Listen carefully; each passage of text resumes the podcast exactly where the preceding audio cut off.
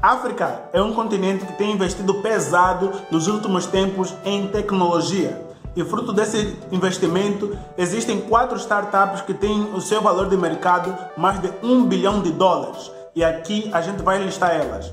Startup InterSwift de processamento de dados, FluWave, empresa de processamento de pagamentos, a Fauri, que é uma empresa de processamento de pagamentos online que tem a PayPal como concorrente, e a empresa Jumia, que é uma empresa online de comércio de eletrônicos. Para mais vídeos sobre o continente africano, se inscreva no canal e acompanhe o canal Mais Africanos do YouTube.